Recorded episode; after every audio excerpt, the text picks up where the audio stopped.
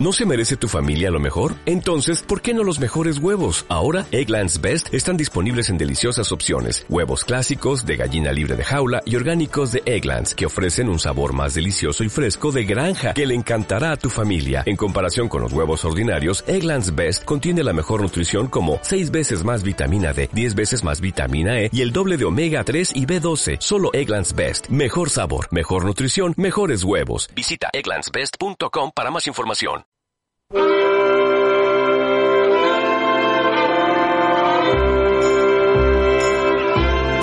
Toi qui marches dans le vent, seul dans la trop grande ville, avec le cafard tranquille du passant.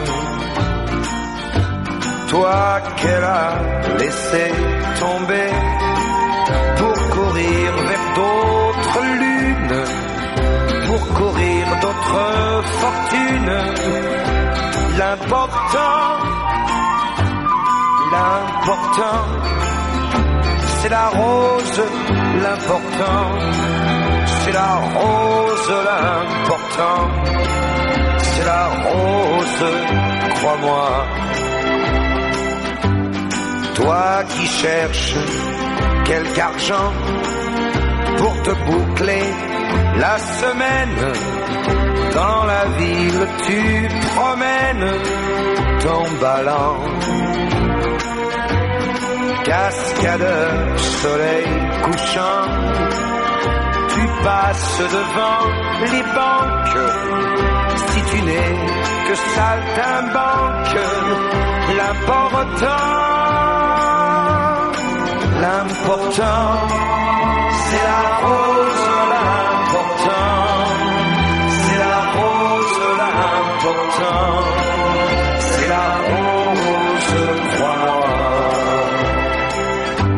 Toi, petit, que tes parents ont laissé seul sur la terre, petit oiseau, sans lumière, sans printemps. Dans ta veste de drap blanc. Il fait froid comme en bohème, t'as le cœur comme en carême, et pourtant... Saludos, muy buenos días. En este primer jueves del mes de mayo es tiempo de tertulia, son los últimos y primeros jueves de mes y hoy ya tenemos en esta mesa del locutorio principal de Radio Galdar la presencia de César Ubierna, director coordinador de la Casa Museo Antonio Padrón, Centro de Arte Indigenista. Buenos días, César. Buenos días. Además, hoy a César le acompaña Carlos Javier Delgado Mujica, estudiante en prácticas en la Casa Museo del Máster Interuniversitario en Gestión del Patrimonio Artístico y Arquitectónico, Museos y Mercado del Arte por la Universidad de Las Palmas de Gran Canaria y Universidad Santiago de Compostela. Hola Carlos, ¿qué tal? Buenos días, muy bien. Bienvenido.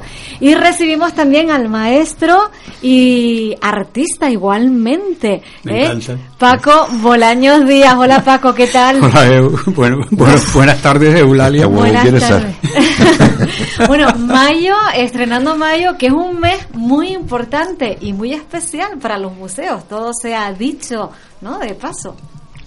Evidentemente, Mayo Museo. Siempre, siempre la ciudadanía sabe que coincidiendo con, con Mayo llegan dos fechas fundamentales dentro del, del año museístico. Por un lado está la celebración del Día Internacional de los Museos, que como todos sabemos se celebra el día 18, 18 de, mayo, y el, el sábado siguiente se celebra la Noche Europea de los Museos, donde los museos abren de noche y ofertan actividades diversas y propuestas abiertas a la, a la ciudadanía. Con respecto a, a este año, saben que y con el organismo, el organismo que agrupa a todos los museos, prácticamente todos los museos del, del mundo, eh, propone una un, un apartado sobre el que el museo debe reflexionar y sentar sus actividades precisamente en torno a ese lema. Este año, aquí no tengo el título completo, un título un poco largo, pero digamos que va en cierta forma por la importancia que los museos adquieren a la hora de mantener, a la hora de, conservar, de promover, por así decirlo, continuidades dentro de lo que son fenómenos como tradiciones y, costumbres. No solo aquellas que de alguna forma están ya, por así decirlo, a la vista, sino también intentar precisamente promoverlas, ¿no? Tendremos como, como siempre este año una actividad muy especial como hacemos todos los años con la cueva pintada dentro de la, de la plaza el viernes. Y ese día queremos también aprovechar para que el museo expanda su área de protección, por así decirlo, o su área de preocupación, que salte más allá del muro y se involucre en la defensa de lo que consideramos un, patrimonio importantísimo que son las escuelas unitarias rurales. Eh, la obra de Antonio Padrón se sostiene sobre ese, sobre ese mundo. Es un, una, una, una civilización prácticamente, por así decirlo, que está, en, que está en extinción, que está en vías, en vías de desaparecer. Eh, la, la, fortaleza que adquiere el mundo rural, el mundo urbano frente al rural hace que este esté absolutamente en, en decadencia. Ya estábamos hablando ahora de los pueblos despoblados, estamos hablando de la España deshabitada, todo ese fenómeno que continuamente se abre ahora y desde ese punto de vista y con esa, y con esa idea, el, museo quiere posicionarse socialmente llamando la atención sobre la importancia significa el mantenimiento de estas escuelas porque son también fundamentalmente no solo una forma de educación sino una forma también de cultura. Es un hecho son hechos culturales que eh, ayudarían prácticamente ya le darían casi la, estacada final a, a esos núcleos, a los núcleos rurales, porque si los niños no, no pueden tener un, colegio al que dirigirse, difícilmente los padres pueden estar eh, continuados, continuar, digamos, trabajando, trabajando la tierra, trabajando en el medio. Mm, me estoy ampliando demasiado, creo que tengo más cosas a decir. Me acabas de traer a, un poco a la memoria también la exposición que ahora mismo en la actualidad se muestra en la sala Sabor de mm, las casas consistoriales, que lleva el título Soledades densamente mm. pobladas, que es de Miguel San Martín y em, fue abierta al público el pasado viernes y es una propuesta que nos habla de la soledad que genera este mundo globalizado, pero a la vez con personas cada vez más, más solas.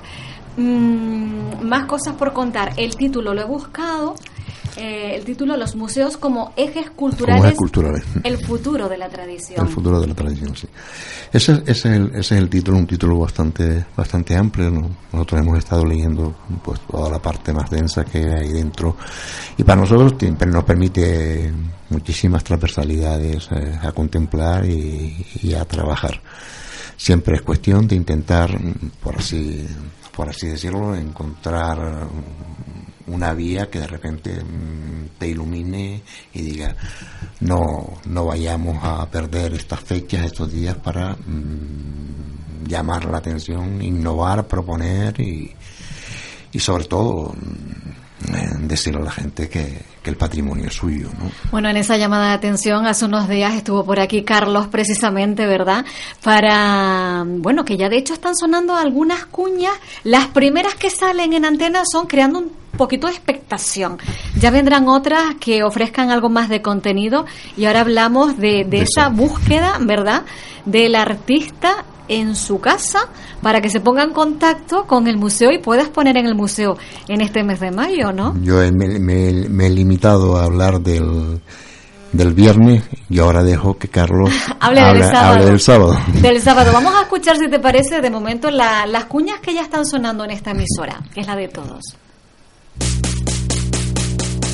Galdar, el 18 de mayo, ocúpate del Museo Antonio Padrón.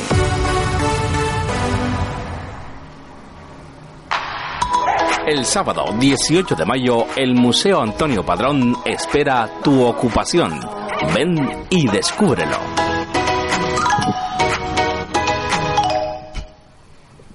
Carlos, eh, nos da mucha, ya hemos hablado del tema, pero seguro que siempre hay alguien que se incorpora de nuevas y dice, bueno, ¿qué es lo que pasa? ¿Para qué nos quieren en el museo? Ese sábado día 18, ¿lo cuentas tú, te parece? Bueno, sí, un poco, pues, ampliando la, la información de la semana pasada, pues, eh, claro, estamos ante una tesitura, por así decirlo, eh, curiosa, ¿no? Porque al final es eh, reivindicar la pertenencia del ciudadano al museo y de cómo eso se va a formalizar con esta muestra extratemporal, porque va a ser una cuestión muy, muy breve, entonces va a ser casi que una intervención más que una exposición. Y, bueno, pues a, raíz de eso vamos a, contemplar todo este marco que nos permite el, el lema de este año del Día Internacional de los Museos que ofrece el ICOM a través de esta, de esta muestra, eh, buscando ese arte eh, escondido en, en, en, en, la Galdar que, que vivimos hoy en día, ¿no?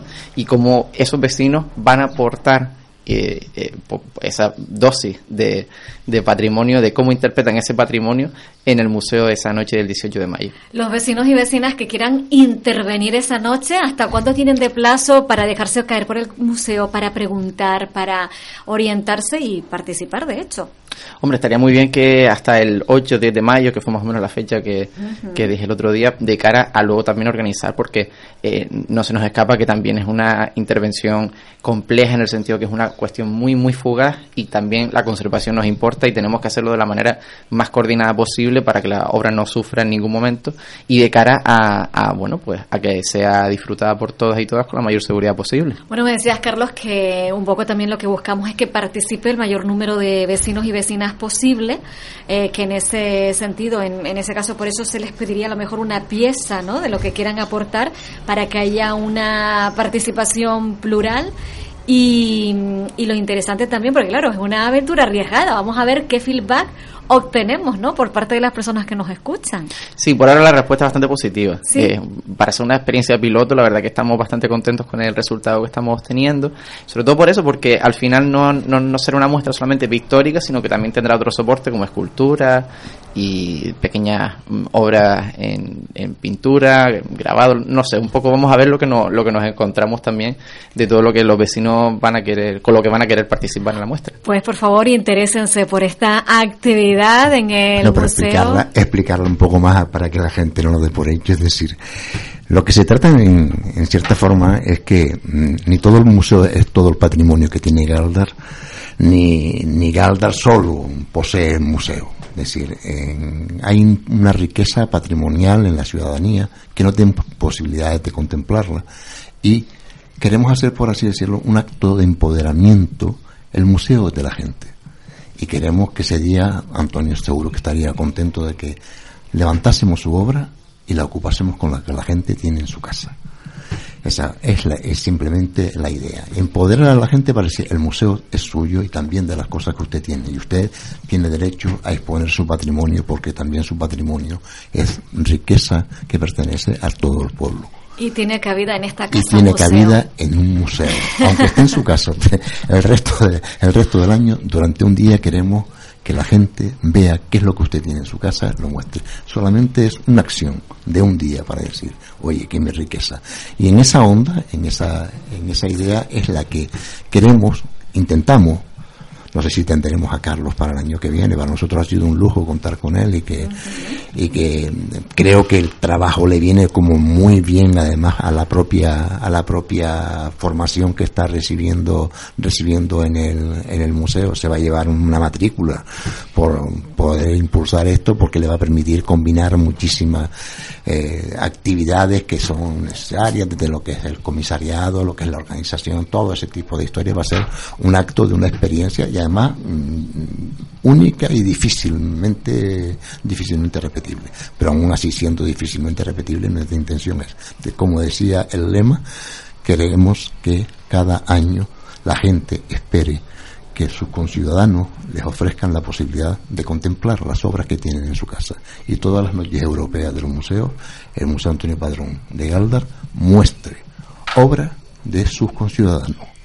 Qué buena cosa, qué, y qué diferente, y qué original siempre, y qué sorprendente. Bueno, yo estaba viendo aquí a, Paco, a, al compañero Paco Bolaños Díaz, que él en todo el momento ha estado asintiendo, asintiendo. Paco, eh, yo entiendo, esta llamada también es para ti, ¿vas a participar? Claro. faltaría más. sí, faltaría más.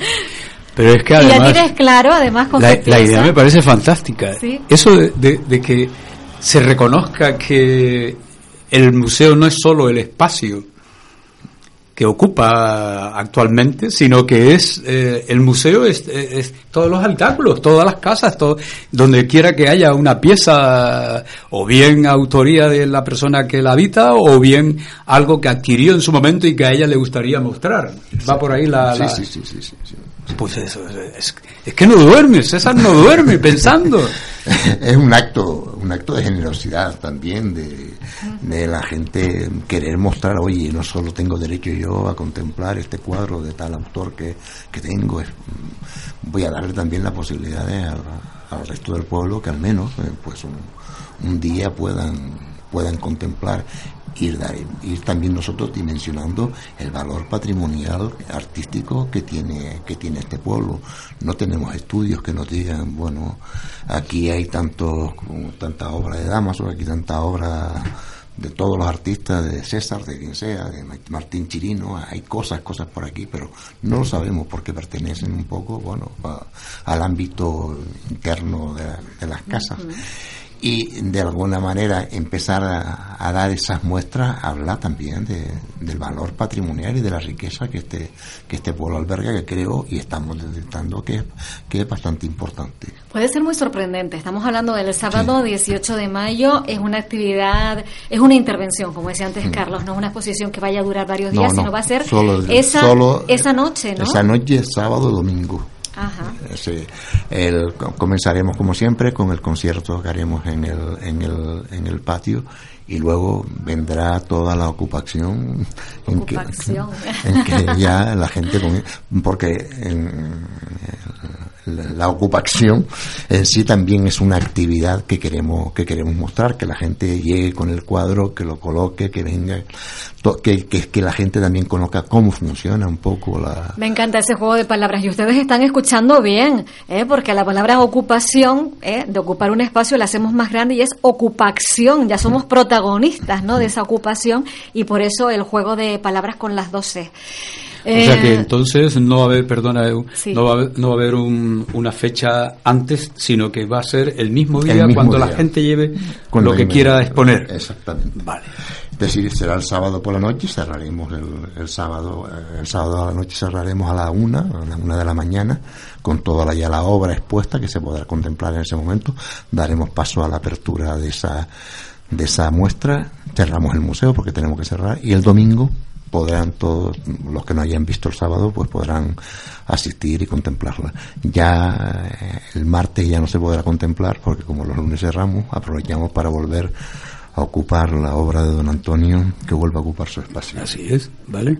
Muy bien. Y nada pues creo que lo mejor Carlos que, que le haga un una invitación a toda la ciudadanía, a quien crea que tiene algo. Anda, Carlos, habla tú. Hombre, sí, por supuesto.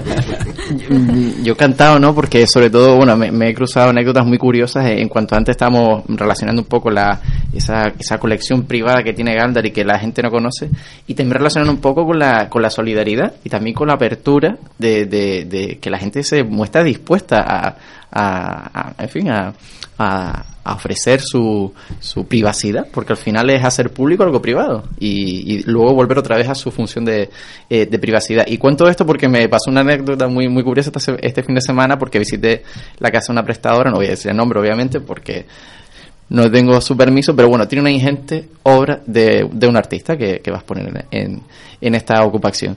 Y claro, ella como que no entendió muy bien el mensaje y pensaba que era abrir su casa. Y se mostró dispuesta a abrir su casa al público. lo cual me parece muy muy curioso y sobre todo, pero eh, a mí no me, no me resulta extraño porque yo sé que Galdar es una, ciudad muy abierta. Hospitalaria, sí, acogedora y no nos extraña. Pero, me parece todavía un, un plus que eh, me incluso, no sé si abrimos en mi casa y digo, no, no, vamos a hacerlo en el museo y demás, pero pero que siempre queda esa cuestión Pero ahí se ve la predisposición y, La, y las ganas y la voluntariedad, qué buena. Sí, sí, y, la, y la prueba de eso, de que del éxito que está teniendo más o menos la, la, toda la ocupación. La y, convocatoria. sí, sí, esperemos que eso dé todavía más fruto y que el próximo 18 de mayo, eh, por eso invito a todos los que quieran participar a que se pongan en contacto con nosotros para que, pues bueno, entre más seamos, pues más podremos disfrutar y más podremos compartir una noche tan especial para la Casa Museo. Bueno, y tú dile a esa señora que esa idea tampoco se deja caer al suelo, que ya se tendrá en cuenta que no? para ¿Por qué no? Me parece, me parece fantástico. ¿Por qué no? Sí, sí, sí. Hacer un itinerario, ¿no? Un recorrido, ¿Por qué no? no? Claro, sí, no exponen los belenes, pues, pues sí. Pues también. ¿y por sí, sí, sí, sí, Yo creo que sí, una buena idea. Hay que plantearlo, es verdad. Qué maravilla. Bueno, abrimos, abrimos ya al ámbito, porque claro, teniendo aquí a César y a Carlos, cómo no, y estrenando el mes de mayo, mayo M de museos, pues hemos querido eh, aprovechar ahora en estos primeros instantes de tertulia, pero ahora sí abrimos el marco para otros temas que podemos abordar en esta mesa. Bueno, yo lo voy a mantener eh, todavía con, la tranca eh, puesta, pero le voy a preguntar a César, ¿y mañana? ah, claro, claro, mañana viernes, porque siempre los primeros viernes de mes ustedes lo saben ya es tradición, ya es habitual que el museo nos sorprenda con una nueva muestra. Bueno, el, este viernes tenemos la apertura de una exposición de una, una mujer que, que significa fundamentalmente la vanguardia en, en Canarias. Ella es de procedencia checa y, digamos, luego nacionalizada alemana y se vino por, un problema de quería ir de viajes a un sitio no, no tenían ese sitio y al final le ofrecieron le ofrecieron Lanzarote y se quedó digamos venía de un, de un momento malo por la muerte de, de su esposo y encontró en esta en esta tierra pues motivos y sensaciones que ha reflejado en una obra inmensa una obra de gran importancia, vuelvo a repetir, marca fundamentalmente todo lo que son las vanguardias. Ella se llama Hildegard Hahn, es una, histórica aquí, aquí, en, aquí en Canarias, que ha, pasado prácticamente por todos los grandes espacios y que también, bueno, se enamoró del, nuestro pequeño voladizo y encontró obras de diferentes épocas que de alguna forma eh, podían tener un, un, adecuado escenario precisamente entre el voladizo y el jardín del, el jardín del museo. Se llama De afuera adentro y el subtítulo es Las visiones de una extranjera en Canarias.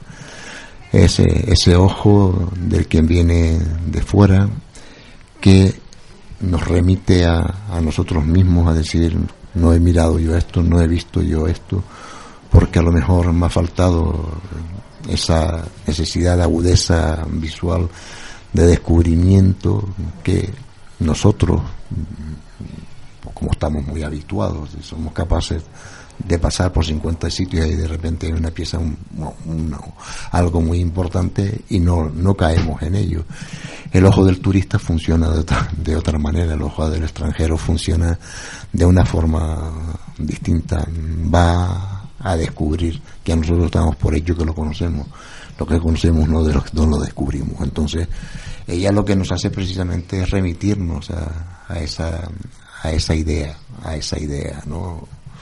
Desde la belleza que pueden tener los trozos de mármoles o los trozos de, ladrillo y azulejos cuando la marea lo golpea y que van adquiriendo esa forma esa forma tan especial o, al ojo fotográfico que existe en una grieta pues, son elementos que Hildegard Hahn nos regala en esta exposición que abriremos precisamente mañana como siempre a la primer viernes de mes a las 8 a las 8 de la tarde así que en mayo museo y más todavía con las exposiciones que tenemos. ¿Hasta cuándo va a permanecer abierta esta muestra? Como siempre, todo el mes. Hasta todo el mes eh, e incluso cogerá la, la primera semana también del, del, mes de junio. Del mes de junio. Eh, ¿Cuántas piezas componen la obra de, de ella aproximadamente? ¿Son muchas? Que, que son muchísimas, son, son, muchísimas obras porque eh, hay toda una serie de trabajos sobre piedras que son, no sé si son cientos o son miles. Sí, sí, es una barbaridad. Es una auténtica una auténtica barbaridad. Y ella detiene la vista eh, en detalles, entiendo, En detalles, donde no reparamos en el detalles, ¿no? Entonces, eh, pero es un... eh, yo he visto obra de ella, ¿no? De esta no se va a exponer en el museo. Sí, ella la expuso una vez en la, en la Regenta, en la Regenta donde eh, tenía recogido eh, cada día y a qué hora. El, el cuadro era simplemente eso, rayas, rayas, rayas, y a qué día y a qué hora y con qué luna, con qué luna y en qué, en qué playa encontró aquel objeto. Hasta eso lo llegó curioso, a exponer. ¿no? Es un- Ujú, Muy tiene unos- observadora. muy observadora, tiene un- una mirada de esas que, y esto estaba aquí.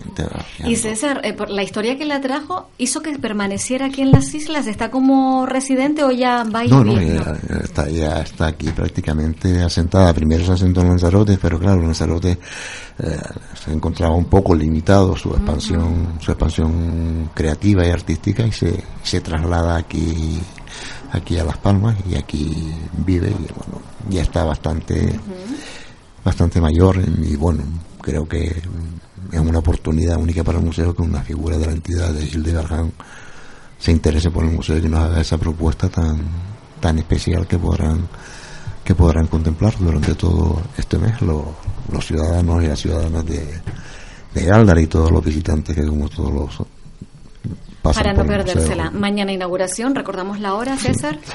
como siempre pues será a las 8 A las 8. el horario de el horario de, De del verano ya. siempre es a las 8 Bueno, yo no conozco la exposición, pero eh, escuchando a César, se me,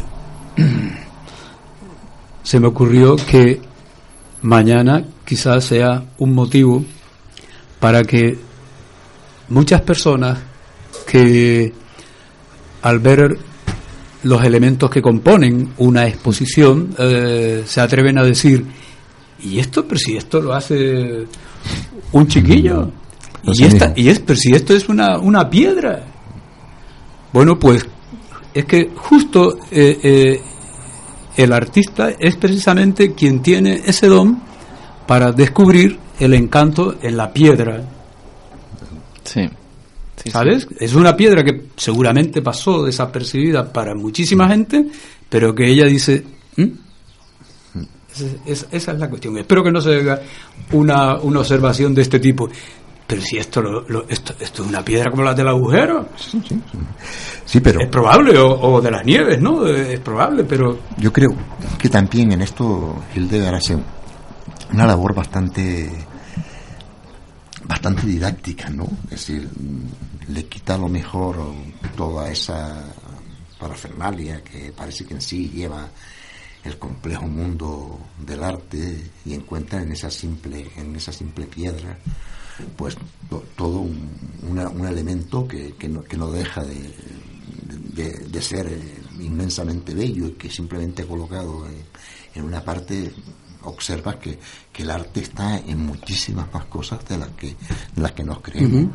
Entonces ese didactismo a lo mejor impulsa a otros, a otros chicos, a otros jóvenes, a otras, a otras mujeres a decir, mira, voy a recorrer, a, a recoger, voy a la playa de Sardina y voy a correr a recoger piedras. Sí, y sí. después mm, con ella simplemente veo la belleza de la composición que puede, que puede hacer, porque todos notamos, pues, sobre todo cuando encontramos trozos de, de mármol, encontramos trozos de, de los ladrillos, como hay un encanto sinuoso del, del rodamiento que el agua hace, que hace que la, que la, que la forma se, se, se ablande, se suavice, ¿no? Es decir, y que se llene de tactilidad para nosotros. Provoca esa, esa atracción, provoca ese sentido de, de querer tocarlo, porque es una sensación completamente distinta.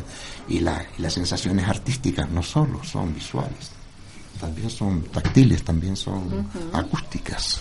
Bueno, yo entiendo que esta mujer nos va a llevar también a, no, no sé, a descubrir esa eh, mirada inocente y, esa mirada que se detiene mm. y a copiar un poco, a decir, caramba, vamos a hacerlo nosotros también, eh, ¿no? Eh, alguien que nos haga caer en la cuenta de algo que tenemos en nuestro medio y que a lo mejor mm, despreciamos inconscientemente, ¿no? Sin, la verdad es que mm, es muy curioso, sí, sí. Además, cuando veas, cuando veas, eh, yo más, las fotografías que, que se exponen, bellísimas las fotografías, y dices tú, mm, hoy en día lo puedo intentar, no me cuesta nada, además no voy a invertir prácticamente ni dinero en, hacerlo con un simple móvil, me voy a, a, los detalles más bajos, a los micros de los, de los objetos, a los micros de la, de la piedra, ¿no? de, la roca, de los charcos, y de repente cuando tiras aquella foto y la levantas arriba, emerge un mundo absolutamente sensacional. Ese didactismo es el que yo creo que, se puede convertir para mucha gente en una inyección, por eso me parece que que puede ser muy estimulante. Ah, y me falta otra cosa también, son las cajitas de luz, pero bueno, ya eso, ya eso lo, lo, podrán, la podrán contemplar en, contemplar en, en directo, ¿no? Es decir, son, eh, por así decirlo, eh, objetos de una extremada, de una extremada sencillez, pero al mismo tiempo cargados de eh, de cantidad de sensaciones. Pues sabes que te digo, César, que esa vuelta a lo sencillo es maravillosa, que para qué nos complicamos tanto la existencia. y, y, la verdad es que has despertado muchísimo mi curiosidad y confío y espero que también la curiosidad de las personas que nos escuchan. Así que tenemos todo un mes por delante, incluso va a pisar un poquito junio para dejarnos caer por la Casa Museo Antonio Padrón, Centro de Arte Indigenista. Mañana entrada, acceso libre, siempre que se abre una exposición tenemos esa suerte, esa fortuna de acceder libremente al museo a las 8 de la tarde, que todavía ya todavía es de día y podemos disfrutar de de, la exposición con todos los amigos y amigas del museo que se acercan, que no se lo quieren perder. Sí. Por cierto, que no lleven zapatos de tacones las mujeres yo no lo llevo. Ah, lo digo porque moverse en el patio del jardín. Pero bueno, también tengo una cosa, hay mujeres que se manejan divinamente entre los callados del jardín. ¿eh? Hay quienes tienen una pericia, pero está bien la recomendación. Esa de la pericia es porque han descubierto que separando eh, los parterres de piedra hay unos hay, un, caminillo. y entonces dice por aquí porque entre entre piedras no veas tú con unos tacones está muy bien la recomendación. hay, unas mínimas pasarelas para allá para que yo pueda hacer 7 centímetros grandes modelos artistas sí sí.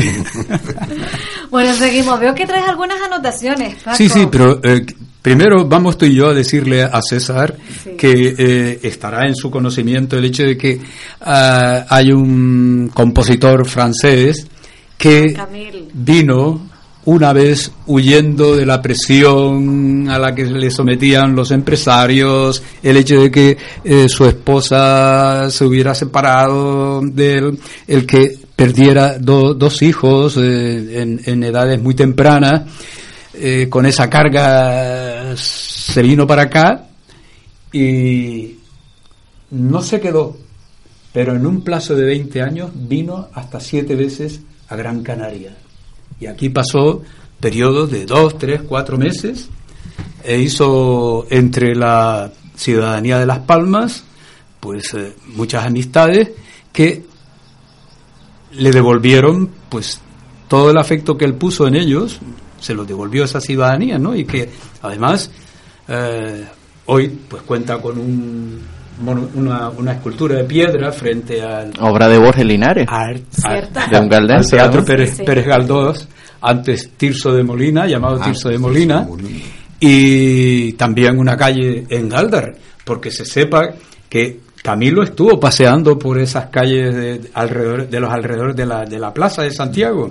Le hizo un poema a la montaña de Galdar. Subió a la montaña y estuvo eh, buscando y, e, e, indagando sobre eh, los caracoles que se encontró, el por qué estaban aquellos caracoles eh, allí, o sea que son, vamos, en el tiempo Puso la mirada también en la cantidad de perros que habían suelto. Ah, sí, sí, sí, sí, también. En las palmas de Gran Canaria y el tío se asombró y dice, pero Dios, perros por todos lados. Dice, Y para colmo, el ayuntamiento también ha colocado unos unos perros de bronce en distintas posturas eh, en la plaza de Santa Ana. O sea que eso le decía a un paisano.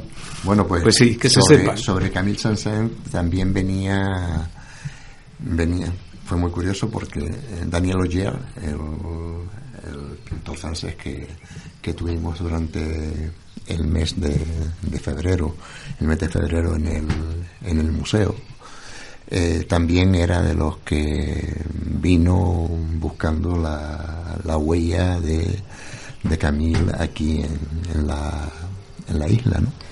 Y lo teníamos, indicamos la casa donde, donde estaba. Y él durante la presentación, no sé si te diste cuenta que como coincidió además con la fecha de los carnavales, dice, bueno, podríamos tener también por aquí eh, el carnaval de los animales de Camille saint Sí, sí, sí. Sí, sí. Bueno, hay una foto además muy curiosa de, de finales del siglo XIX que se ve a Camille Saint-Saëns en una parranda en el Carnaval de las Palmas. Sí, sí, sí, Que es muy curiosa esa foto porque de, yo creo que de, de, las más antiguas que podría haber de, del Carnaval de la Ciudad de Las Palmas. Gran Canaria y bueno, Las Palmas en ese momento. Y sí, sí, o sea que todo todo bailado. A mí me llamó muchísimo la atención cuando vino en principio también de incógnito. Él no Ah, quería, sí, sí, él sí, quería sí, pasar desapercibido Sí, sí. y después me llamó mucho, poderosamente la atención cuando paseando por las calles de Vegeta escuchó en el interior de una vivienda una pieza suya y se interesó por la pianista que la estaba ejecutando, pero es que me parece tan asombrosamente no sé, mágico, ¿no? Eh, que alguien que venga así de cine. Sí, sí. Y, y bueno, realmente le estamos dedicando la corchea, llevamos ya varias varias Bueno. ediciones, varios programas, pero es que es muy rica la Sí, sí. todo lo que hay que contar. Claro, sobre todo porque eh, estamos centrando eh, el descubrimiento de esta persona, de este compositor, en el hecho de que estuviera aquí. Sí, sí. Y entonces cada una de las etapas de su estancia eh, en la isla nos ha dado pie para, pues, eso, yo creo que llevamos por el sexto programa Por dedicado menos, sí, sí. a- al personaje. Está O sea, muy bien. Estamos Sí, sí. haciendo, estamos haciendo la corchea como si fuera una tele. No, está- está muy bien porque ya no solo a lo mejor desde el aspecto musical, que obviamente es lo que lo que cita a, a nombrar a Saint Saëns, sino también nombrar a Borges Linares, pero también podemos nombrar Sí, sí, sí, que sí. la sala más importante del Teatro Pregaldós, fuera de- del anfiteatro, también se llama Camille Saint-Saëns, también hay un busto de Camille Saint-Saëns. Sí, Entonces, sí, sí, sí. podemos después buscar a Camille Saint-Saëns en el imaginario de la isla, o sea, eso sería súper interesante también. En el callejero, en, el, en las esculturas, Sí, en sí, los bustos, sí. en todo. Ah, sí, pues, sí, sí. Carlos es un puntal para No, que en cualquier ahí- momento se pueda Es acercar. que soy muy novelero, soy muy novelero. entonces- un Bueno, y cuidado, y una de mis óperas favoritas es de Camille Saint-Saëns también, o sea que... Pero es que, es así que que- yo creo que los artistas no pueden ser- no pueden no, no, no pueden dejar de ser noveleros. Ah, no, no, por supuesto, sí, sí, un flaner. Yo me considero flaner, total. Más que guayer, flaner. De- Flan, espérate, yo ya me perdí. Y yo también. No, flaner es un paseante, un Ah, un paseante inquieto, sí, sí, un Ah. flaner. Sí, sí, sí. Un, gua- un guayer es otra cosa, pero No, yo soy más bien un flaner. Un flaner, sí, sí, sí. sí. En español, leche, que diría. Un, un novelero, un novelero. Goleor. Goleo, claro. Pues Qué sí. bueno, qué bien, qué bien. A ver, Ser goleor es es uno de los impulsos que Mm. de una persona culta, ¿no? sí, sí, sí, sí. Golear. Sí, sí, sí. Tan utilizable ese término por parte de nuestra gente. ¿no? creo que la curiosidad, La es lo que nos mantiene claro. vivos también, ¿no? Es un, no sé, la curiosidad es interesante. Oye. nos hace buscar, aprender, sí, que sí, que sí. indagar, descubrir, El- conocer, em, sumergirnos en, yo qué sé. El impulso. Mándale una foto a tus eh, allegados del, del WhatsApp o Sí. del Facebook de, de lo que nosotros estamos contemplando a través de la ventana. Este árbol maravilloso, tan florido, César. que es el árbol nacional, el árbol nacional de, De Argentina. de Argentina. Sí. Y, y tiene esa historia preciosa de que un galdense que se fue para allá envió en unas cartas varias semillas. No todas prosperaron, pero una de las que prosperó la tenemos aquí. Un árbol que además eh, es tan frondoso que en ocasiones, claro, esas ramas verdes y esa flor tan bonita que tiene de cresta de gallo, de color rojo tan bonita, pues en ocasiones, claro, eh, esa frondosidad hace que por esta bajada de la calle Faicanguanache ya haya furgones, camiones que tropiezan, ¿verdad? Y hay que podarlo con cierta frecuencia. Ha tenido podas severas, pero siempre la, la vida de este árbol se impone y hay que ver cómo rebrota y cómo resurge así de espléndido. Así que voy a hacerte caso y lo voy a compartir. Entre tanto, yo voy a comentar lo siguiente, y es que en el centro de la plaza, que se llama Eulalia, la plaza esta de aquí, de la Cruz de los Caídos, de la famosa Cruz de los Caídos, pero ¿cómo se llama la plaza? De los Juan De los Juan Artemis. Antigua plaza del Pilar. Paco, me apuntó antes el, nombre. Mm. Y eh, que hay una fuente mm por la que está con, dos, chorros, con dos pilares. O sea, pues, el pilar con dos chorros, exacto. Efectivamente, eh, que, están, eh, que está emanando continuamente agua. Y eh, yo en principio me alarmé, digo, ¿estará esta agua perdiéndose? Pero no, me encontré con un empleado de, del ayuntamiento y le pregunté y me dijo, no, no, tiene un sistema, un circuito cerrado. Pero entonces yo antes de retirarme para venir a, la radio, me dije, digo, algo que no observo es un cartelito que ponga, atención, el agua no es potable. Hmm.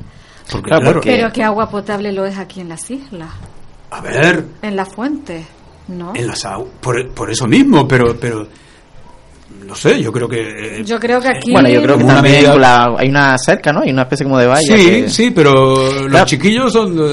que también es verdad que, mm, hay que señalar, porque mi padre se cogió un mosqueo tremendo cuando vio la, que dice que eso a qué venía. Yo le dije, no, es que, claro, mi padre también se crió viendo la Cruz de los Caídos, que hoy en día está en la entrada del, de la carretera del cementerio de San Isidro. Pero es que antes, eh, terminada la Segunda República, antes de la Segunda República también existió un pilar que, que creo que lo inauguró este alcalde más logrado, el pobre Luis Rodríguez Betancourt, que falleció poco después de inaugurarlo en 1909, si no estoy yo mal. Pues eh, creo que el pilar este es un pilar de abasto que, que, efectivamente la gente iba a buscar agua potable. Ahora no, pues en ese momento sí. Ese, ese pilar al que tú haces mención eh, mm. desapareció y en su lugar enclavaron la famosa cruz de los caídos. Y, ahí el rebote de mi padre le explicaron, no, se quitó una cosa para poner, pero antes existió. Antes todavía, y, claro. y, entonces, eh, en una modificación que se hizo al pie de la, de la iglesia, con un paseo rodando la, iglesia, eh, adosaron el clásico pilar eh, con su chorrito y demás, donde venía la gente desde muy temprano. Y creo que uno de los personajes que lo abrían y cerraban eh, era un señor que conocimos aquí como Pancho Platero. Ah, sí, claro. Este señor era el que abría. Que una foto de un burro montado, la famosa foto de Pancho pues, Platero. Eh, Pancho Platero. Así que eh, ese pilar eh, está en su sitio. Sí, sí, sí, sí, sí, tal cual. Lo suplantaron en otro tiempo. Efectivamente. El, el, el, yo creo que recordar que sí, que del año 1909 que se inauguró la víspera de la fiesta y con tal infortunio que cuando se inauguró eh, la comitiva fue a las casas consistoriales y el alcalde cayó fulminado un infarto en la puerta del ayuntamiento. Posible. Sí, sí. O sea que fue un poco trágico el asunto. Además era un punto de mucha... Ah, hoy no, porque hoy es una plaza normal, pero hay que recordar también que era la sede del mercado mm, popular. Es decir, el mercadillo de Galda se ponía ahí. hasta no sé muy bien cuándo, pero me imagino que hasta mediados del siglo XX, que ya pasó entonces a los aledaños de la plaza, pero que también era una zona muy importante en cuanto al, al, comercio de, del municipio. Que hoy justamente es de Mercadillo, pero está en la parte del eh, de la iglesia y circundando, ¿verdad?, la Plaza, de, Santiago. Yo de ese del Mercadillo sí que me acuerdo de, de en guía verlo en las escalinatas de la iglesia. De eso sí me acuerdo yo de chiquillo, ir a, a casa de mi abuela eh, y en Anso y luego venir hasta, hasta el pueblo y, y allí había mm, eh, se exponía toda la, gente vendiendo pues lo, lo clásico, ¿no? Los ñames, los chochos, en fin, las papas. Sí. Pues sí. La verdad que, sí. Son, son puntos con, muchísima historia en nuestro municipio y, que se tiene que, reivindicar. Porque también... Antes de que EU me, me, me, mande a callar, voy a decir lo siguiente. a, cada vez tratamos de hacer una eh, ciudad eh, con accesos eh, para todas las personas, incluidas aquellas que tienen cierto grado de dificultad para salvar determinadas situaciones. Por ejemplo, he podido observar que en contra de este principio se han instalado unos volardos redondos a la entrada de lo que es el polideportivo. Y yo me digo, ¿con qué intención? ¿Evitar que los coches aparquen delante de la puerta del polideportivo? porque lo que yo eh, observo es que esos volardos pueden en cualquier momento producir un accidente a cualquier persona que saliendo de, la actividad que se celebre en, ese edificio eh, vaya hablando con otra persona y, se tropiece en uno de esos volardos. Sí, es que, claro, el ornato a lo mejor puede más que la propia seguridad y ahí hay un problema, está claro. Yo creo que lo más eficaz es poner los boletos de toda la vida, que son los mástiles, digamos. es que yo no pongo nada. Bueno, también. Yo en principio eh, lo que hago es eh, crear eh, una concejalía dedicada a la educación del ciudadano. Cívica. Mm. Sí, a la educación cívica. Porque, ¿por qué se tienen que aparcar los coches allí? Mm. Sí, sí, claro. Ahí hay un si ese es el temor mm aplíquenle la ley a, quien aparque y, y sancionenlo. Y esos mismos volardos me los he encontrado eh, en, las, en las esquinas de, de, algunas de las calles de la urbanización que está en la bajada de los lomos, que nosotros aquí popularmente como, conocemos como la de Angelito, la urbanización, porque fue este, este contratista quien la, la construyó, también el volardo ese bajo. Porque todavía el alto, mm. vale, tú vas caminando, te tropiezas, pero como mucho puede ser que, no, no, puedas tener hijos con el, el, golpe te frena también, claro. Pero, pero, pero te, despierta. pero este es que te coge justo ah, en el momento en que das el paso, entonces te puede lanzar hacia adelante. Así que yo lo que me pregunto es, ¿accesibilidad sí o, o, o no? Y en cuanto a accesibilidad, por ejemplo, también tengo que comentar que eh, hay mm, en estas pasadas elecciones han habido dos centros electorales en las que la norma no se cumple. Una de ellas es el alcalde Diego Trujillo, que tiene una escalinata eh, que ha obligado en alguna ocasión a que el presidente salga a recoger los votos de algunos ciudadanos que venían a votar porque estaban impedidos. Y otros que eh, han subido haciendo un auténtico esfuerzo y con riesgo incluso a la vuelta de la bajada de poderse, de poderse caer. Gracias que siempre hay personas que están allí para ayudar. Eso ya se lo hemos comentado desde las elecciones pasadas eh, para que el ayuntamiento le ponga una solución. Y otro sitio del que mm, me enteré es del propio polideportivo. Las mesas parece ser que las, las han puesto en, en lo que es la cancha de juego. Sí, sí. bueno, pues para acceder a esa cancha hay unas escalinatas. Y por otro, y por otro extremo, que es el, el, que da para la parte de atrás, eh, hay una entrada en rampa, pero que las personas que, que incluso con tacataca, comentaba alguien, dicen, ni con un tacataca son capaces de subir aquella pendiente.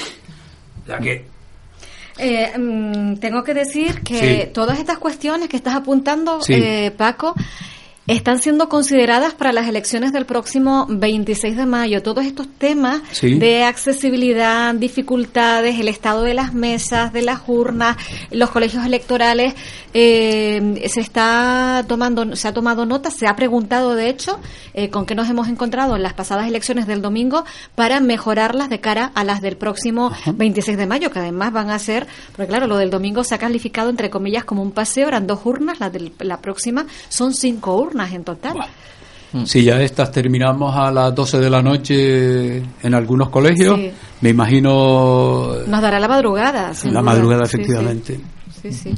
Bueno, lo voy a dejar aquí para que César. De hecho, caso, ya acabo de publicar en, el, Facebook de la radio para las personas que tengan curiosidad, como Carlos, eh, para las personas como Carlos y como nosotros, como todas las personas que tenemos curiosidad. Bueno, pues acabamos de publicar una imagen de lo frondoso que se ve este maravilloso e inspirador árbol que tenemos con la, la foto la hemos sacado desde el interior del locutorio principal y, y, y bueno, hemos sacado eso, la parte donde cuelgan esa, esa, esas flores del árbol maravillosas. ¡Ay, que es la una de la tarde! Qué rápido se nos está yendo la tertulia, ¿no? ¿Eh? Que acaban de sonar las señales horarias. Me he quedado. No he, hecho. Pensaba que nos quedaban como 20 minutos más o así. Pues, pero mira, mira, ¿Qué falta? ¿Qué falta? Venga, vamos a tener un extra. ¿eh? Venga, Ay.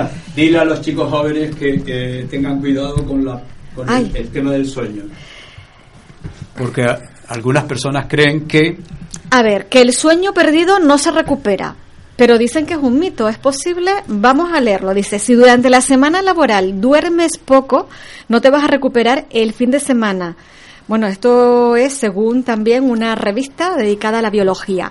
Menos horas de sueño. Después de realizar un estudio con voluntarios y voluntarias, el profesor Kenneth Wright de la Universidad de Colorado concluye que durante el fin de semana no se recuperan las horas perdidas de sueño. Sobrepeso. Wright añade que el hábito de dormir menos de lunes a viernes y más el sábado y el domingo se relaciona con aumento de peso, disminución de la sensibilidad a la insulina y otras alteraciones. Bueno, pues dormir bien, dormir, dormir nos viene bien. Es posible dormir lo necesario. Nos hace bien. Sí. y no tratar de recuperarlo mm, durmiendo eh, hasta, hasta las 12 del mediodía. A mí no me miren. a mí no me miren porque yo no, puedo yo, yo, de la mañana. Yo, te creo, yo con el tipo que tienes te creo, porque de obesidad no tienes nada. No, no, no, desde luego. Yo soy millero de este pueblo, no fallo. Es que alto y flaco, desde luego. Y apellándome delgado, sí. O sea, lo tengo todo, vamos. Haciendo honor a tu apellido, Por supuesto. Desde luego. Bueno, pues fíjate, menos, pues eh, es interesante. ¿eh? El sueño perdido no se recupera. Importante, pero hay tantas cosas interesantes también. Eso nos pasa a los curiosos también, que dormimos poco. ¿O no? ¿Eh? ¿Es o no es? César. Yo para mí sería, el sueño es poder manejar el sueño. Ya. ya. Es decir, que no tenga una preocupación con lo que sea, digo, a dormir. Eso sería un poderío mágico prácticamente. Cuando estoy y no aguanto lo que sea, decir, a dormir, venga, pum eso sería esa, esa accesibilidad inmediata sin mediar descanso, nada, sino simplemente decir... Sin desvelo, ¿no? Sin desvelo, es que eso es lo peor para mí de, esas cosas horrorosas, ¿no? Que no hay que pueden haber una noche desvelado. Querer y no poder, mm. sí, es verdad. Y claro, cuando te levantas por la mañana te duele hasta, hasta el alma, te duele, ¿no? Sí, sí, sí. Pero gracias a, lo, a, eso, que a ese hecho que te cuesta el, el reconciliar o, conciliar el sueño en este caso, tenemos las ideas que, que estás pariendo continuamente. Cambiaría todas las ideas por dormir. Pues ya está. Paco, no, quizá eh, sería, imagínate las que se le ocurriría ya estando todavía más descansado, ¿no? Es decir, todavía pues, sería... Pues, la genialidad absoluta. gracias. bueno, chicos, muchísimas gracias por este ratito que hemos compartido. Carlos, ha sido estupendo tenerte. Oye, y qué mente prodigiosa, ¿eh? Con fechas y demás, y me ha gustado mucho. Bueno, a ver si me aguanta la, memoria, vamos a ver. seguro, seguro que sí, gracias. ¿Ya, lo invitaste a que venga eh, con más frecuencia por aquí? Ay, encantado. Mm, bueno, sí, sí, ¿Ah, nos encantará. Encantado, ah, pues por supuesto. Los últimos y primeros jueves de mes, que pues vienen seguidito a las 12 Gracias, Carlos, un placer. Gracias, César. Buenas tardes. Eh, felices sueños. Y una cosa, invitar una vez más a, la ciudadanía, toda aquella que tenga algo que, nos quiera mostrar, que quiera mostrárselo al pueblo, pues que se muevan en contacto con nosotros, con Carlos, con el museo, conmigo, hasta, hasta Paco nos puede echar un cabo. Y si, bueno, si tienen, y pueden llamar aquí a Radio y decir, mira, pues ya saben más seguro. El teléfono de Radio Galde y Radio Galde se pondrá en contacto también con, 55 14 22 lo saben bien verdad bueno pues lo dicho ha sido un placer recibirles feliz mes de mayo feliz mes de los museos. Seguimos en contacto comunicándonos. Y nos vamos. Cinco minutos pasan de la una de la tarde en la realización técnica de sonido. Hemos costado con la asistencia contado con la asistencia de Paco Bolaños. Ha sido un placer. Hasta mañana viernes. Chao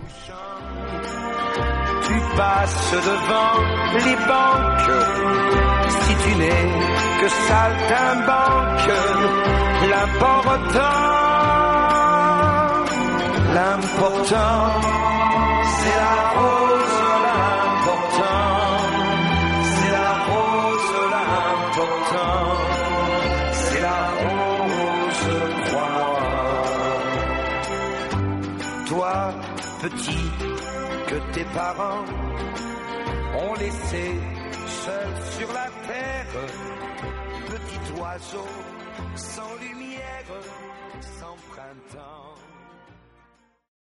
O'Reilly Auto Parts puede ayudarte a encontrar un taller mecánico cerca de ti. Para más información, llama a tu tienda O'Reilly Auto Parts o visita oreillyauto.com.